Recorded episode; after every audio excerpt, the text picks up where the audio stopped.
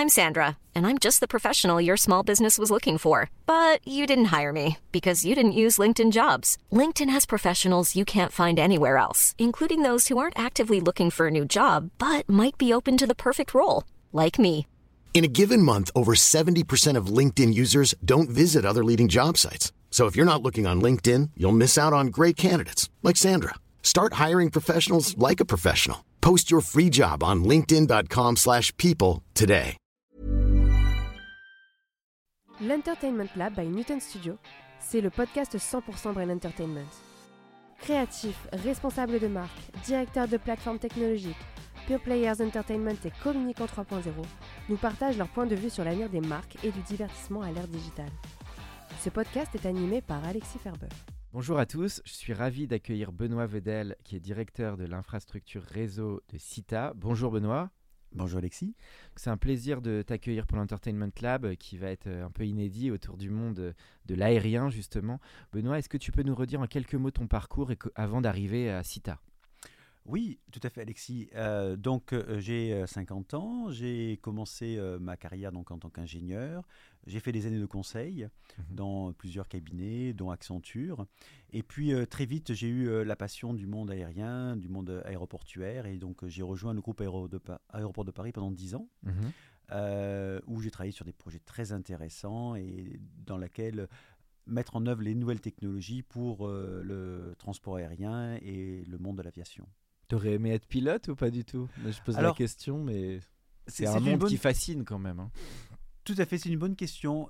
Plutôt, je pense que c'est euh, le monde de la gestion euh, qui m'intéresse plus. Et, et très Les vite, coulisses. les coulisses, tout à fait. Et je me suis très vite rendu compte que euh, l'intégration des nouvelles technologies avec les besoins business était important et qu'une nouvelle technologie, si elle n'avait pas un vrai intérêt pour les métiers, ne servait à rien et qu'il y avait une vraie valeur ajoutée euh, de sélectionner les bonnes technologies pour euh, les, bons, les bonnes fonctionnalités, les bons besoins des clients. Donc dans le monde de l'aérien spécifiquement. C'était ce cocktail nouvelle technologie et aérien qui te correspondait bien finalement. Exactement, Alexis. Et, et donc, euh, suite à ces 10 ans chez Aéroport de Paris, j'ai rejoint la société CITA Mhm. en, 2000, en 2011, euh, qui elle aussi est spécialisée, là c'est un spécialiste mondial, des nouvelles technologies pour les compagnies aériennes, les aéroports. Et, euh, et le but est de continuer à optimiser, à permettre que les compagnies aériennes puissent euh, opérer de manière très efficace dans Mhm. le nouveau monde que l'on connaît aujourd'hui. Donc justement, ce qui est intéressant pour les auditeurs, parce que tout le monde ne connaît pas, donc CITA, c'est une société internationale donc de télécommunications euh, liée au monde de l'aérien. Je crois que c'est une société qui est née il y a 70 ans, qui est une société anonyme à Genève. Est-ce que tu peux nous parler bah, du but original de cette, cette organisation et comment ça répond aux besoins bah, des aéroports? Alors, tout à fait. Je, peux répondre à cette question-là, sachant qu'effectivement, euh, au, dé- au démarrage, CITA était vraiment focalisé sur les moyens de télécommunication. Et aujourd'hui, CITA fournit des moyens de télécommunication pour les compagnies aériennes, mais aussi beaucoup de services euh, informatiques, euh, des applications qui vont permettre de mieux gérer le parcours du passager à l'aéroport. M- Mais c'est vrai que si on se remet 70 ans en arrière à la, la création de CITA, Mhm. le besoin était euh, de mettre en commun euh, des ressources technologiques pour les compagnies aériennes, pour les aider à se développer, pour pouvoir leur permettre d'avoir accès à des moyens technologiques que individuellement elles ne pourraient pas avoir. Elles se sont regroupées dans le cadre d'une coopérative. Qui, elles ont créé CITA et CITA donc a créé, a déployé un réseau mondial de télécommunications et c'était le premier réseau dans le monde à Mhm. relier euh, les différents aéroports, les différentes villes euh, tout ensemble. Donc c'était les compagnies au départ, tu avais quelques compagnies, j'imagine, motrices dans la création ou le- Exactement. C'était euh, les, les 10, euh, les top 10 euh, et qui venaient beaucoup des U- de US et Europe. C'était quel pays qui étaient les pays phares et moteurs? C'est une très bonne question. Effectivement, le- l'Europe a été très moteur, Mhm. euh, avec des compagnies comme Air France, British Airways, Lufthansa, euh, quelques compagnies américaines, et puis très vite, ça s'est élargi. Mais, mais c'est vrai que euh, c'est ce qu'on appelle aujourd'hui les, euh, les acteurs nationaux. La Mhm. compagnie, il y a 70 ans, il y avait souvent une seule compagnie dans chacun des pays, qui était la compagnie nationale, qui avait des vols internationaux. D'accord. Alors justement, l'enjeu de CITA, c'était cet aspect réseau mondial hein, de télécommunications pour euh, relier les aéroports. Donc on va basculer dans l'univers des aéroports. Est-ce que tu peux nous justement parler bah, de ces enjeux de nouvelles technologies, euh, alors actuelles évidemment, mais peut-être un petit peu comment ça a évolué et qu'est-ce qui sont les enjeux actuels, et puis dans ce cadre-là, bah, ton activité euh, aujourd'hui Oui, c'est vrai que depuis quelques années, euh, Mm. et comme pour beaucoup de métiers, le Covid a été un accélérateur, mais euh, aujourd'hui, euh, la problématique très forte du monde aérien, ça va être la décarbonation.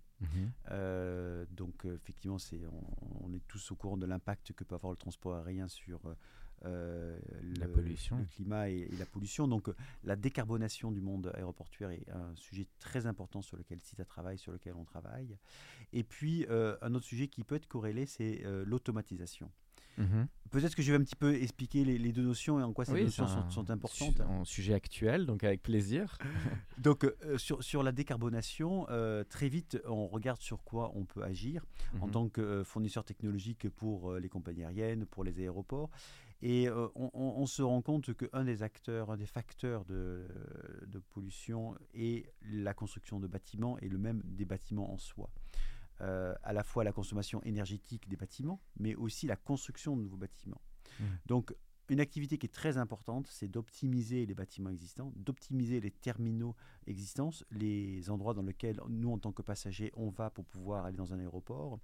Et on se rend compte que plus cette structure est automatisée, plus cette structure est efficace, Mhm. on va pouvoir traiter plus de passagers sans avoir besoin de créer euh, un, nouveau, un nouveau terminal. Donc on peut, on peut agir sur la partie bâtiment, enfin construction. En revanche, bon, je pose la question un peu naïve, on ne peut pas agir sur la consommation énergétique évidemment des avions aujourd'hui. Est- Est-ce qu'il y aurait des alternatives à un moment à l'essence? Je pose la question parce que aujourd'hui les, les grands défenseurs, on va dire euh, environnementaux, et leur argumentaire c'est qu'il faut réduire le, le- le- le nombre de fois où on va prendre l'avion. Mais est-ce qu'on va de, euh, puisque euh, ouais, est-ce que les moyens de consommation des avions peuvent aussi évoluer? Je pose tout de suite la question pour euh, un peu détricoter ce sujet. Oui, c'est, euh, Alexis, c'est- un, grand débat. Et euh, en tout cas, les compagnies aériennes se sont regroupées euh, Mm. avec IATA et elles s'engagent à, à continuer à énormément réduire leur consommation de CO2 et même pour être neutre dans Ouais. quelques années. Donc, il y a des actions pour pouvoir réduire euh, la consommation. Mais tu penses qu'il pourrait y avoir des nouvelles manières, des nouveaux, de nouvelles euh, sources d'énergie qui permettraient de véhiculer les avions ou... Je sais pas. Là, là, je suis un peu en R&D. J'imagine qu'il doit y avoir des gens qui travaillent là- sur le sujet, mais Il y a des actions à très long terme comme Ouais. l'hydrogène. Il y a des actions à moyen terme sur les types de carburants utilisés. Il y a des carburants qui sont euh, plus neutres euh, en, en consommation, euh, en émission de, de CO2. Donc il y a des alternatives qui existent au, au niveau euh, de, euh, du, du carburant lui-même. Après, il y a des alternatives aussi qui existent pour pouvoir euh, optimiser les trajectoires des, des avions. Oui, Donc que ce soit Mhm. le roulage euh, sur la partie de l'aéroport ou que ce soit au décollage ou l'atterrissage. Donc on peut optimiser le trajet pour pouvoir avoir des impacts Mhm. euh, sur la consommation. Euh, on peut aussi euh, mieux anticiper euh, les événements de météorologiques ou les événements sur le trajet pour pouvoir permettre d'avoir la meilleure route et donc moins consommer. Donc il y a énormément d'actions que l'on on- on peut Mhm. aussi alléger euh, les, les avions, avoir des avions qui vont être plus efficaces. Mhm. Donc il y a énormément d'actions. Et c'est vrai que le Covid aussi a, a permis pour des compagnies aériennes de changer leur flotte. Mhm. Et on a pu voir que beaucoup de vieux équipements comme les 747, euh, 400 ont été euh, euh, mis en retraite. Euh, aussi beaucoup d'A380. euh, oui, il y a aussi des nouveaux appareils qui vont être un peu plus, qui vont plus fluidifier tout ça, qui vont être plus simplifiés. Exactement. Et comme la 350 par exemple Mhm. de euh, d'Airbus Mhm. euh, a une efficacité euh, de consommation de CO2 qui est beaucoup plus euh, meilleure que d'autres euh, Intéressant. Donc en fait voilà, le renouvellement de la flotte fait partie euh, d'un axe. Donc il y a- il y, a plusieurs axes qui peuvent être Mhm. mis en parallèle. Mhm. Et nous, on regarde, nous CITA, fournisseurs de nouvelles technologies, on regarde là où on peut aider. Donc on peut aider sur l'optimisation des trajectoires, on peut aider en apportant plus d'informations aux pilotes euh, par rapport aux informations météorologiques pour qu'ils puissent adapter sa route. Mhm. Et puis on peut aider dans la gestion euh, du bâtiment euh, aéroport, Mhm. dans la gestion de l'énergie, dans donc typiquement de pouvoir couper la clim, couper le chauffage de zones qui vont pas être utilisées pendant Mhm. plusieurs heures. Euh, Vous couvrez combien de terminaux, de d'aéroports aujourd'hui? C'est en un millier à peu près, dans le monde un millier. d'accord. Ok. Avec aujourd'hui les plus grands aéroports, donc c'est, euh, ça va être Singapour. Tu dirais quoi les top 5 aéroports aujourd'hui dans le monde? Désolé, je fais un petit quiz euh, en même temps, mais je sais pas si tu sais d'ailleurs. Ah hein. oui, oh, alors je, je sais où, en Enfin, tout cas, dis-nous les non, grands un peu les. ça, ça va être Atlanta, ça va être. Charles de Gaulle, ça va être Heathrow, ça va être Amsterdam, ça va être effectivement Dubaï, Singapour. Euh, donc on, on- on- on a euh, répartis dans le monde des, des, très gros aéroports qui se, qui se qui prennent accord hein, ces, ces, mesures et comment ils peuvent aussi réduire leur impact. Parfait. mais c'est un écosystème, c'est-à-dire que l'aéroport doit agir, la compagnie aérienne doit agir, euh, et puis tous les moyens de transport pour arriver à l'aéroport aussi. C'est le hub. Souvent, on parle du terme de hub avec un aéroport finalement. C'est extrêmement lié. Ça joue un rôle très important dans les villes. Exactement, et on voit que l'intermodalité, mhm. d'avoir des, trains grande vitesse euh, qui se connectent avec les aéroports, euh, va aussi aider à, par exemple, éviter que l'on prenne l'avion sur les trajets courts, mais si l'aéroport, le hub international est connecté avec des trains à grande vitesse, on va pouvoir permettre que tous les trajets de petite distance soit faite en train et que la partie euh, de mhm. longue distance soit faite en avion. Alors justement, ce qui est intéressant, là on est début 2023, est-ce qu'aujourd'hui en termes d'habitude de, de, consommation, on est revenu, tu dirais, au rythme pré-Covid dans, le, dans la demande aérienne, pour avoir un peu, savoir ce qui se passe là depuis quelques mois Comment tu vois, le, je sais pas si tu dois avoir quelques éléments là-dessus. Alors on, a des éléments euh, après... Euh, Les grandes lignes hein, sont tout dévoilées, mais c'est intéressant de savoir la tendance. On a l'impression qu'on est quand même revenu à un rythme un peu quand même assez actif. Euh, mais est-ce qu'il y a eu des, voilà, des, petites des petites tendances ou des modulations, tu le disais, dans la manière dont les gens prennent l'avion? Ils, ils, essayent, ils ont un réflexe peut-être un peu plus sur le national, aller sur les trains, qui était peut-être un peu plus fort qu'avant. Enfin, voilà, c'est juste y avoir quelques petites tendances de ce qui se dessine là-dessus.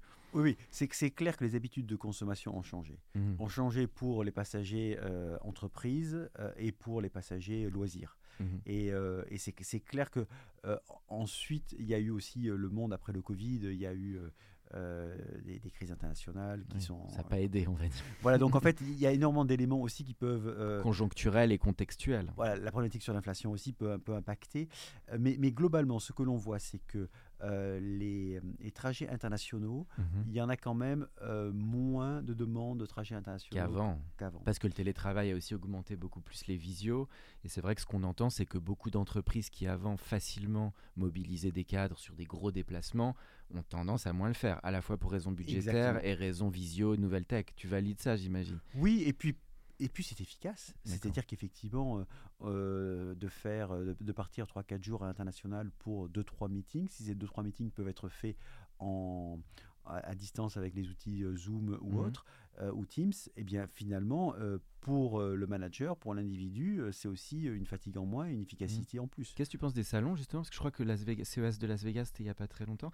Ils sont encore autant fédérateurs ou ils sont quand même assez challengés dans leur modèle? Au contraire, parce que à partir du moment où il y a de moins en moins d'opportunités pour les collaborateurs de se rencontrer... Ça revalorise l'humain dans, les, dans certains temps forts, quoi. C'est ça que tu Voilà, et plusieurs mmh. entreprises peuvent aussi utiliser ces, ces événements il n'y en a pas énormément. Hein. Ce que je veux dire, c'est que nous, par exemple, dans notre secteur, il y a deux, trois événements comme ça mondiaux. Alors, nous, dans notre secteur, on a un événement qui s'appelle le Passenger Terminal Expo, et puis euh, IATA ou euh, la CI ont des événements aussi qui sont très forts.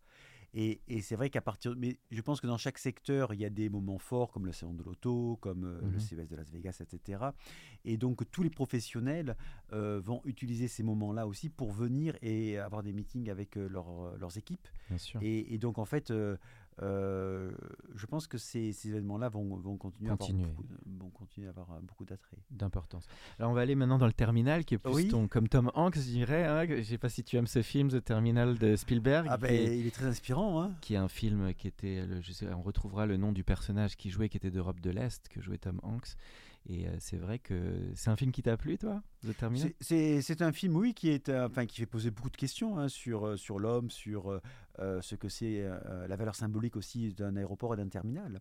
Oui, c'est cette euh, zone de transition un peu de un peu no man's land entre deux pays et c'était bien rendu avec ce personnage. Tout à fait. Et, et, c'est assez, assez intéressant parce qu'on on pourrait se dire qu'une gare ferroviaire pourrait à peu près jouer le même rôle qu'un terminal aéroportuaire. Eh bien, pas du tout. En fait, euh, une, gare, euh, une gare ferroviaire, on a l'habitude, euh, la gare de Lyon ou d'autres gares, on a l'habitude de, rentrer, d'en sortir, enfin, que mhm. sont vraiment des, lieux de vie qui, sont, qui font partie de notre quotidien.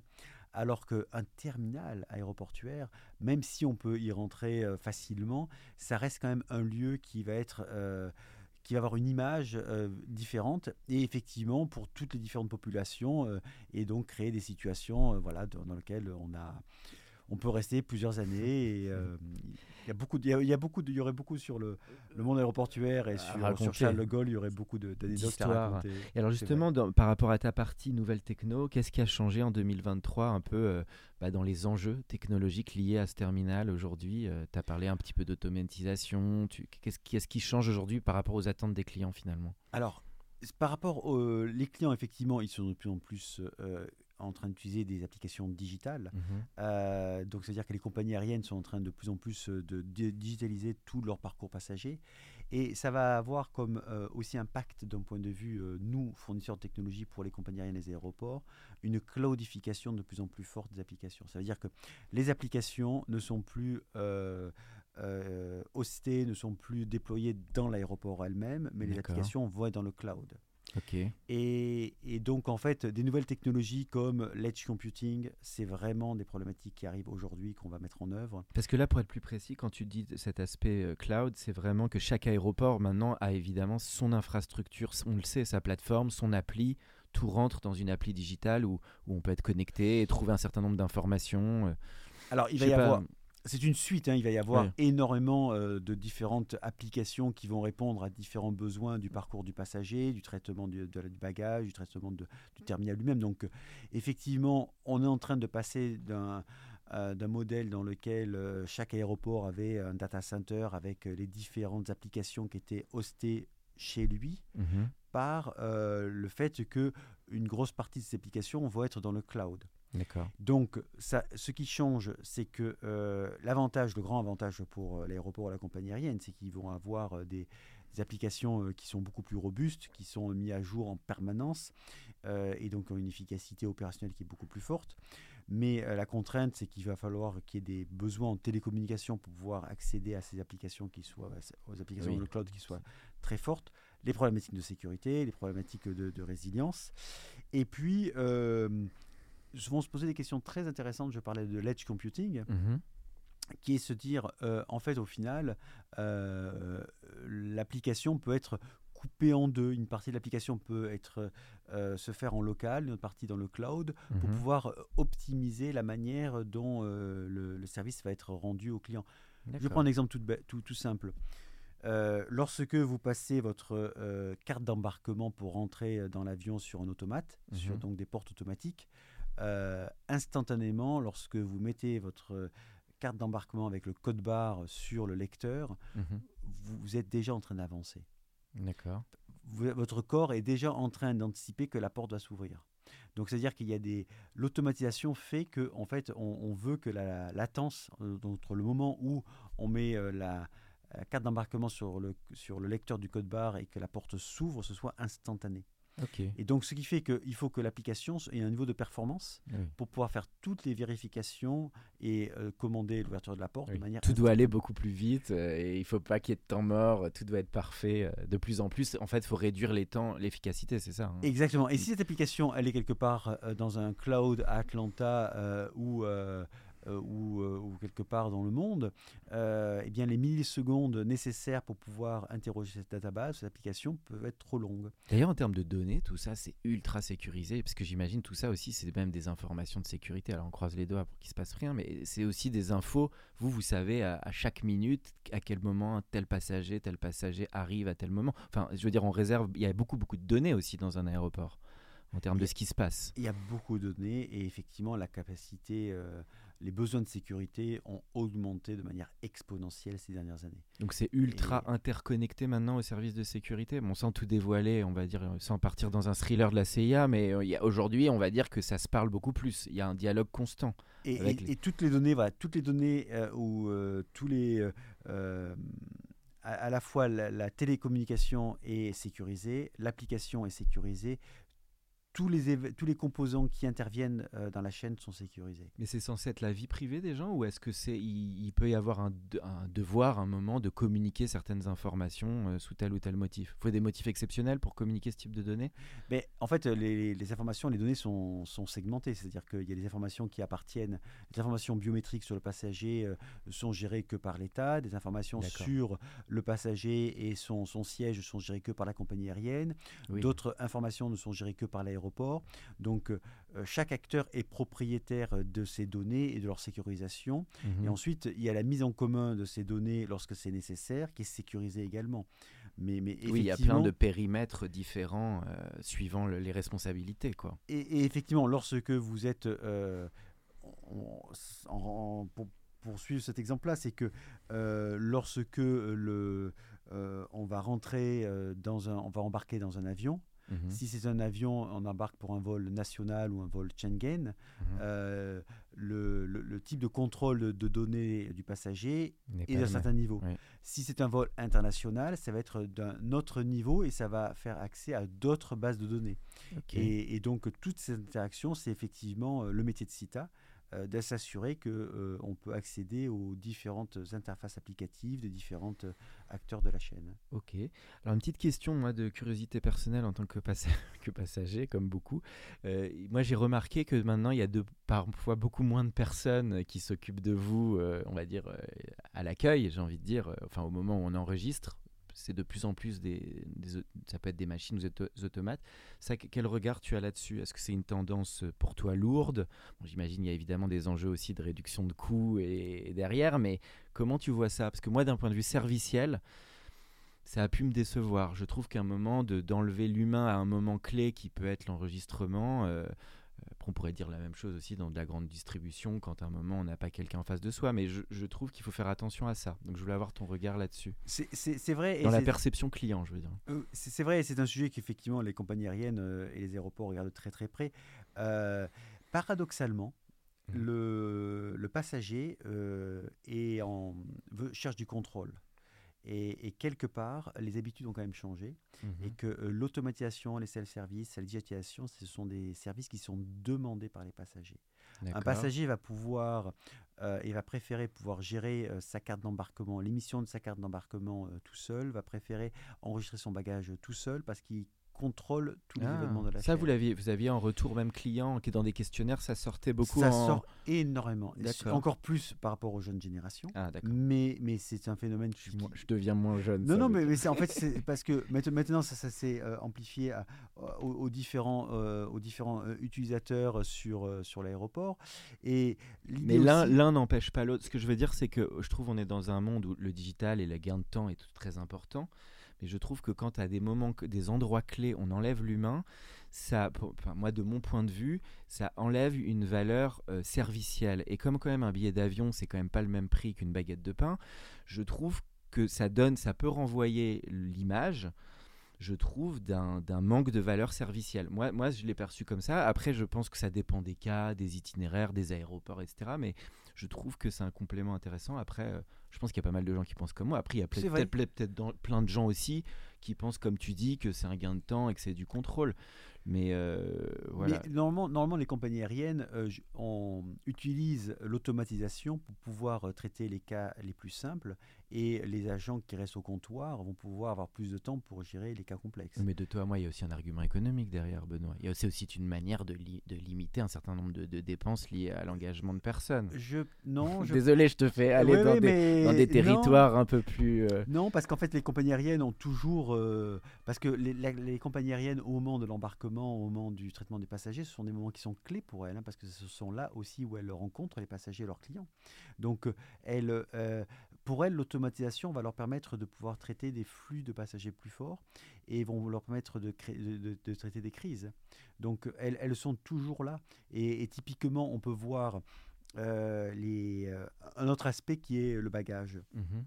Euh, auparavant, peut-être que euh, certains, certains de nos auditeurs ont eu des problématiques de bagages à la réception. euh, Oui, à ça peut arriver. Malheureusement, quand ça arrive, on n'est pas très content. voilà. Et maintenant, il y, y y, a des, euh, il y a des applications qui permettent, euh, ou des kiosques qui permettent de, de remonter très facilement le, le problème bagage qui a été rencontré.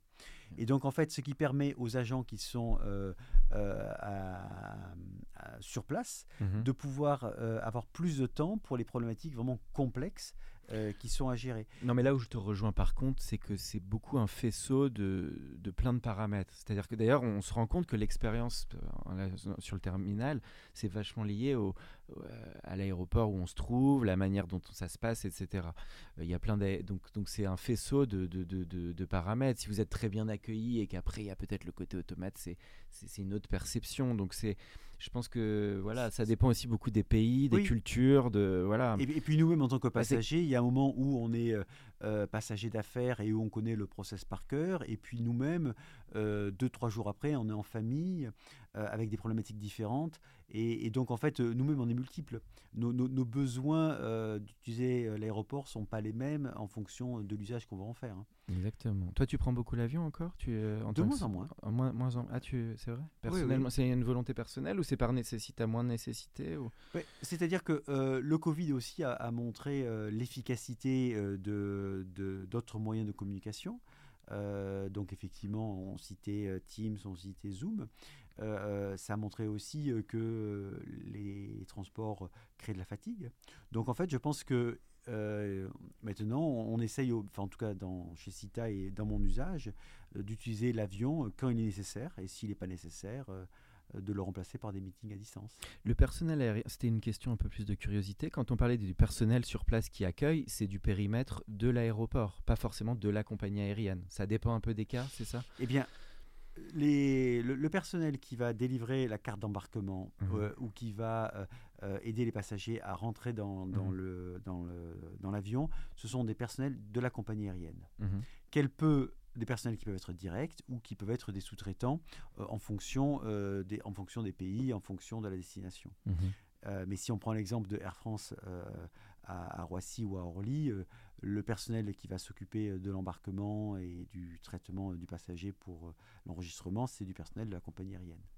Ensuite, il va y avoir des personnels de, l'aéroport qui vont aider euh, sur euh, le passager pour l'indiquer vers quel terminal aller, vers quel comptoir aller en fonction de sa compagnie aérienne.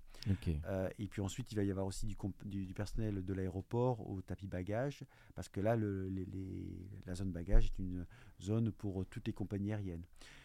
C'est ça qui rend aussi complexe pour le passager, c'est qu'il y a plusieurs personnes qui peuvent intervenir et savoir qui, euh, qui est responsable de quoi. Après, le contrôle de sécurité est fait par d'autres prestataires. Le contrôle de l'immigration est fait par euh, les services de l'État. le contrôle de la douane est fait aussi par d'autres services.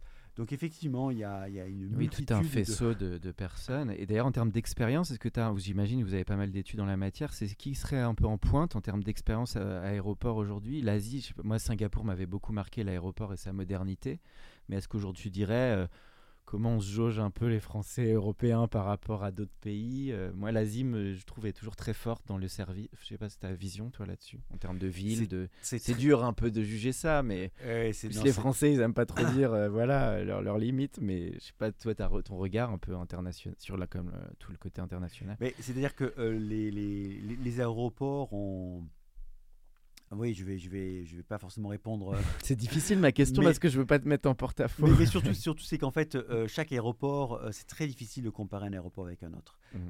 parce que un, aéroport va aussi avoir des contraintes d'emprise foncière qui, qui, sont très importantes. Ça veut dire que la, problématique d'expansion lorsqu'on est à Dubaï ou lorsqu'on est à Paris n'est pas la même. Mmh. Peut-être qu'à Dubaï, si un terminal n'est pas optimisé euh, dès sa conception, on peut en créer un autre à 10 km, 20 km de là. On peut créer d'autres pistes. Il y a une hmm. problématique d'emprise ah de place. foncière. Nous, on est complètement limité, c'est ça le problème. Nous, on est limité. Et euh, si on, tu prenais l'exemple de Singapour, Singapour est encore plus limité euh, que, que, ce que peuvent l'être certains pays européens, ce qui veut donc dire que le, le, côté foncier est encore plus fort, et donc ça veut dire que typiquement on peut euh, investir encore plus dans le foncier pour l'optimiser. C'est ce qui m'a marqué à Singapour, donc ça fait une bascule avec l'Entertainment Lab, c'est que je trouve que le lieu a vraiment un côté expérientiel euh, assez développé. Euh, entre tout ce qu'on peut y faire, quoi, quelque part. Il y a un côté un peu retail-tainment, c'est le terme. Hein, tu sais, un peu. Est-ce que tu penses que ça va aussi évoluer comme ça dans l'expérience? Forcément, ça fait que les gens restent plus, qu'ils consomment un peu plus, qu'il y a peut-être un peu de divertissement. Je me rappelle dans Singapour, tu avais les, le gaming, avais, tu peux vraiment te faire deux heures Enfin, c'est sympa, quoi. Tu peux rester. c'est vrai. Et, les, stratégies des aéroports sont toutes différentes en fonction de leur euh, mm. zone de chalandise. Euh, c'est vrai que la place de Paris. Euh, c'est moins l'image qu'on a à Paris, c'est vrai. De l'aéroport lui-même, mais parce que les gens veulent aussi rester plus longtemps dans la ville de Paris. Sans doute. Donc, euh, Et puis les gens, lorsqu'ils arrivent à Paris, oui, ils oui. préfèrent euh, euh, passer deux heures de plus à visiter Paris vrai. que deux heures à être dans l'aéroport. Oui, il y a des villes si- de transit et puis il y a des aéroports proches de grandes villes marquantes. C'est ça ce qui change aussi. différence. Non, non, intér- intéressant d'avoir ce point. Et alors, en termes de communication, on arrive dans la dernière partie du podcast. Euh, donc, ce qui est intéressant, c'est que CITA, tu l'as dit, c'est une coopérative. Ça regroupe finalement bah, tous ces, euh, les différents aéroports. Mais donc, il y a un enjeu de communication. Ça ne doit pas être si simple. Les compagnies aériennes font leur propre communication. Les hubs euh, d'aéroports ont aussi leurs propres enjeux de communication. Euh, toi, quel type de contenu tu trouves intéressant aujourd'hui? Est-ce que ce sont des applis, des sites, euh, des contenus vidéo, les réseaux sociaux? Enfin, comment tu vois aussi les nouveaux moyens de communiquer dans ce monde-là? Je, je- je pense qu'il y, a- y y plusieurs publics et euh, effectivement le public euh, à la base c'est quand même le passager. Euh, on, on est quand même toujours, euh, même si c'est quelque chose qui n'est pas forcément vu au niveau mondial, il y a encore beaucoup de personnes qui prennent l'avion pour la première fois. D'accord. Euh, donc il y a un besoin encore d'éduquer euh, sur euh, le, le trajet en aéroport, comment aller euh, à l'aéroport et comment Beaucoup de Euh, tutoriels de communication un peu informative, quoi. encore. Et Oui. puis le Covid n'a pas, n'a pas euh, aidé les, euh, la communication parce qu'effectivement il y a eu une complexité euh, de quelles sont les contraintes sanitaires dans mon pays, quelles sont les contraintes sanitaires du pays dans lequel je vais Mhm. euh, et comment ça va évoluer euh, pendant, pendant, le- pendant la période. Donc, euh, on le voit aujourd'hui avec la Chine. Lorsque la Chine, euh, il y a quelques jours, réouvre ses frontières, ça, ça refait reposer des questions euh, aux Mhm. différents pays européens ou dans le monde. Comment, euh, comment accueillir euh, les, euh, Oui. les- C'est intéressant tout ce que tu dis de cette nouvelle communication, de la pédagogie, de tuto, d'évangéliser, de raconter tout ce qui se passe, parce qu'il y a parfois un peu de méprise, les gens savent pas trop. Tout à fait. Donc, on est toujours quand même sur Ouais. des médias de masse. Médias de masse. On est médias de masse pour les passagers. Euh, les passagers d'affaires sont une petite portion qui sont plus informés, donc euh, eux, eux vont utiliser des, des médias plus spécialisés ou des applications euh, plus spécialisées. Et puis ensuite, euh, les professionnels, eux aussi, ont leurs propres médias parce que euh, la, la communication aussi pour euh, les professionnels du monde aéroportuaire, euh, de l'aérien, est, aussi spécifique. Donc- ça monte aussi beaucoup en fréquentation. Les apps, quand on prend les apps euh, de Paris, de, des hubs aéroportuaires, ça commence à, à devenir des audiences de plus en plus importantes, même. Oui, J'imagine. en, ter- en termes en tout cas de téléchargement, Mhm. Euh, parce que toutes ces applications aussi essaient d'apporter des services supplémentaires sur euh, les différentes activités qui pourront être faites à, à l'aéroport. Euh, mais mais c'est vrai qu'il y a un besoin d'information qui est de plus en plus fort et surtout, il y a un besoin de trouver l'information par soi-même. Donc Mhm. euh, des applications, euh, c'est ce qui va permettre, voilà, je, je pars de, de Paris pour, pour aller euh, euh, en, en Asie, je voudrais savoir quelles sont les conditions sanitaires et, et je fais confiance à l'app de mon aéroport ou l'app de la compagnie aérienne pour pouvoir me donner cette information-là. Oui, avec toute une série de partenariats qui peuvent être possibles. Demain, donner accès à un peu plus de films, de lecture, de musique. euh, C'est aussi des nouveaux services qui, qui arrivent hein, pour donner, agrémenter le passager euh, aussi avec un peu d'entertainment. C'est vrai, sachant que euh, la communication papier a été énormément réduite. Mhm. Euh, euh, vous vous souvenez, avant, dans les aéroports, vous pouvez avoir euh, des, de la presse en libre service. C'est devenu Euh, des apps. Maintenant, on peut avoir une oui. app et on a accès à tous les titres. Ça, c'est pas mal. C'est ça. ça, il n'y a, plus, de, y a plus de, de presse papier en libre service, en tout cas en, dans l'exemple de la France. Euh, ce qui correspond à la fois à une problématique de développement durable et puis aussi une problématique de sanitaire. Euh, et puis c'est vrai que c'est une pratique qui est de plus en plus faible. Les, les- nous, nous-mêmes, en tant que passagers, on a l'habitude d'avoir euh, euh, un e-book ou euh, une tablette pour pouvoir lire le journal. Mhm. Alors on arrive oui à la toute fin du podcast. Alors une petite question, je sais que tu m'as dit que tu adorais 2001 l'Odyssée de l'espace, donc ça ça nous rapproche parce que c'est aussi euh, peut-être un de mes films, si ce n'est le film qui m'a m'a beaucoup marqué. Pourquoi ce film t'avait autant fasciné, ce film qui est sorti en 1968 Ah, alors ça c'est Bon. c'est une très très bonne question.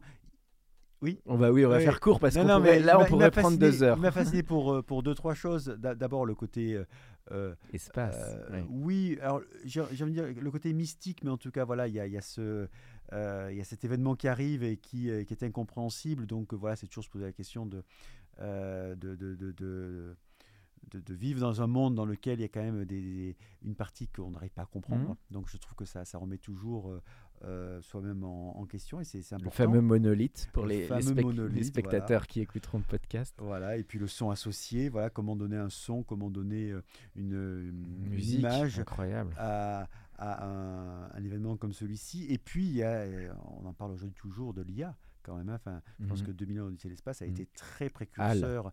Voilà, HAL ou IBM pour, les, pour les, ceux qui connaissent le mieux, mais euh, ça, ça, ça, a été très très précurseur dans ce que c'est que euh, l'informatisation. La, technologie et la, c'était cette scène incroyable de l'ordinateur HAL et qui était débranché, la, frontière qui était entre la technologie et l'humain. Quoi. Il avait été précurseur quand même, il y a, il y a près de 50 ans quand même. Hein. Très précurseur, et là quand... Visionnaire. Tout, quand tout le monde utilise euh, chat GPT tous les jours. Mmh. Euh, est-ce que, est que demain, voilà, c'est en mmh. quoi l'intelligence euh, artificielle va nous aider ou pas, va prendre du contrôle ou pas Donc c'est non, mais c'est un film incroyable et puis sur le progrès aussi parce qu'on est dans un c'est vrai une société là très challengée, il se passe plein de choses, mais finalement bon bah l'être humain avance. C'était tout le thème de 2001, comment du singe à, l'évolution. Et non, non, bah, un film moi, qui évidemment, mais qui a marqué tous les cinéphiles et les passionnés de cinéma. Tout à fait. Là, si tu fais référence à, la scène du, euh, euh, du euh, de l'os. Oui, bah, le fameux, oui, la scène qui a été quand même reprise dans, dans je sais pas combien de, de, de, films, de dessins animés ainsi par, par les Zarathustra. Et non, non, bah, donc 2001, alors on a cité le Terminal de Spielberg. C'est vrai que le monde aérien bah, a suscité beaucoup d'imaginaire. Hein, le Terminal, Top Gun. Tu es allé voir Top Gun avec, de, Top, avec Tom Cruise ou pas? Pas forcément, mais en tout cas, si je reviens sur le terminal 1, euh, je vous invite tous hein, euh, à visiter le nouveau terminal 1 de, Roissy, euh, qui a été rénové, qui est magnifique, dont une salle d'embarquement inspirée de Hemingway. Donc il y, y, a effectivement, en, tout cas, lorsque tu parlais de la différenciation de Paris, par rapport en tant qu'aéroport par rapport à d'autres. Paris quand même veut vraiment jouer sur l'expérience euh, d'abord du savoir-vivre français, savoir-vivre parisien. Oui, on le sent beaucoup quand on arrive à Paris euh, sur le côté art de vivre, euh, la France qui rayonne à l'international, la gastronomie. la gastronomie, le luxe. Mm. Et, c'est vrai que c'est vraiment prisé et reconnu. Mhm. alors après, il y a toujours des choses à améliorer. Sans tomber dans le pari de Émiline Paris, parce qu'il y a le, petit cliché un petit peu, mais bon, elle a cartonné la série en même temps. Il y a quand même cette imagerie de Paris qui sert un peu aussi bah, l'international. Il, garde un petit peu ce rêve. Enfin, on essaye de le garder. malgré la, circulation. Je ferai pas de blague là-dessus. Euh, donc ça, c'est le, effectivement l'aspect, euh, l'aspect cinéma. Il y a, alors en termes de films et séries, ce qui t'a un peu, ou de même livres, musique, qu'est-ce qui t'a marqué en termes d'œuvres, toi On peut, ça peut être un ou deux exemples hein, qui, qui t'ont marqué, en plus de 2001 bien sûr. Oui, oui. Bah, j'ai toujours beaucoup aimé euh, Johnny Irving dans, dans, ses, différentes, dans ses différents livres. Euh, et puis, euh, assez paradoxalement, pour aussi s'évader de, nos, journées bien remplies, j'aime beaucoup tous les polars qui se font se passer en Californie. Johnny Irving, c'était l'affaire Pélican de mémoire? Non, je me trompe, alors redis-moi. Johnny Irving, il a écrit, enfin en tout cas beaucoup dans les, dans les années 90, c'était effectivement... La, des, des romans américains. D'accord. voilà, j'aime beaucoup euh, son style. Euh, j'aime beaucoup à la fois son style, mais puis j'aime beaucoup, beaucoup la l'écriture américaine euh, mhm. et, voilà je citais aussi pas mal de polars qui peuvent se passer en Californie à Los Angeles mhm. qui nous qui nous mettent un petit peu en rupture avec nos vies de, de, tous les jours tu as des séries qui t'ont marqué qui peuvent se passer à Los Angeles ou ailleurs des qui t'ont marqué, je sais pas, en termes de thriller ou de. C'est vrai que les séries américaines sont tellement exceptionnelles. Que... Oui, oui, bah, euh, certaines. Mais si, si, je devais quand même citer une série, elle, serait française. Hein, c'est, euh, je pense, le, Bureau des légendes, ah, hein, qui est quand même assez extraordinaire. Il a été cité aussi plusieurs fois, Bureau des mais, légendes. Mais il y a effectivement euh, des, beaucoup de séries américaines. Mais c'est vrai que les. je pense que la France, on peut être fier aussi d'arriver à mhm. faire des choses euh, originale et intéressante. Bien sûr. Euh, et The, The, Crown est aussi une série intéressante. Mm. Bon, bah, on est raccord parce que notre invité précédente a cité euh, les, exemples que tu as donnés. Et puis, toute dernière question, c'est effectivement bah, le conseil que tu donnerais à un ou une jeune qui veut se lancer dans, bah, dans ce monde de l'aérien, hein, dans, dans, ce, secteur? Bah, je, je, le conseille de le rejoindre mmh. avec ses convictions et mmh. que effectivement le Aujourd'hui, euh, le monde aéroportuaire, euh, le monde de l'aérien est nécessaire. On a tous mmh. besoin d'aller voir de la famille ou des amis ou des affaires qui sont internationales. Mmh. et il y a... Et c'est parfois difficile d'aller en, calèche sans faire du Mbappé, entre guillemets, qu'on apprécie par ailleurs, mais c'est vrai. T'avais pensé quoi de cette phrase, toi, d'ailleurs, quand il avait dit entre nous, c'est quoi C'est le buzz médiatique actuel, mais t'avais avais pensé quoi? Non, mais j'ai pensé. En fait, c'est naturel en vrai. Non, mais euh c'est plus, c'est plus que naturel. C'est-à-dire que c'est, dire que la problématique qui est là, elle, elle, s'applique pour le transport, elle s'applique pour les hôtels. Euh, mmh. C'est-à-dire que c'est euh, très compliqué pour une ville d'accueillir le PSG dans un hôtel parce mmh. que ça va créer des, un trouble à l'ordre public très vite et que effectivement sécuriser des gares à l'arrivée et au départ et sécuriser une partie du train parce que l'équipe va se déplacer, c'est d'un point de vue logistique, c'est très compliqué. Donc, quelque part, euh, l'aéroport permet euh, cette sanctuarisation de, de, personnes. Mais... Et puis l'avion est encore le moyen qui permet de faire des grandes distances. On n'a pas trouvé encore d'alternatives. Donc, donc, voilà, on a besoin. Peut-être la téléportation qui arrivera un jour. Je ne sais pas si tu y crois. Alors ça, c'est un sujet. Mais bon, on lancera, ça sera le sujet d'un autre podcast. Voilà, je crois qu'on est à la fin du podcast. mais en tout cas, voilà, pour, pour un jeune, je le, le conseille de, de, de rejoindre le monde aéroportuaire. Il y a plein de choses sur lesquelles il va pouvoir aider à améliorer, à décarboner, euh, à apporter plus de digitalisation. Donc c'est un, un, monde qui est passionnant mhm. et, euh, et, il va effectivement euh, pouvoir contribuer au monde de demain. Bon, eh bien écoute Benoît, merci beaucoup. C'était un plaisir de t'accueillir pour cet épisode de l'Entertainment Lab. Merci Alexis. Pour ceux qui sont encore avec nous, merci de nous avoir écoutés.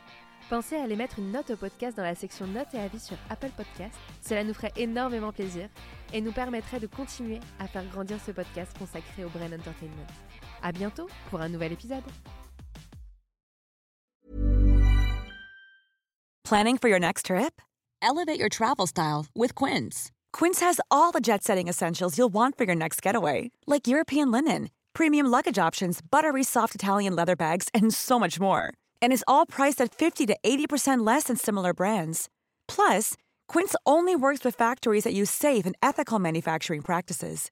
Pack your bags with high-quality essentials you'll be wearing for vacations to come with Quince. Go to quince.com slash pack for free shipping and 365-day returns. Mom deserves the best, and there's no better place to shop for Mother's Day than Whole Foods Market. They're your destination for unbeatable savings, from premium gifts to show-stopping flowers and irresistible desserts. Start by saving 33% with Prime on all body care and candles. Then get a 15-stem bunch of tulips for just $9.99 each with Prime. Round out Mom's menu with festive rosé, irresistible berry chantilly cake, and more special treats. Come celebrate Mother's Day at Whole Foods Market.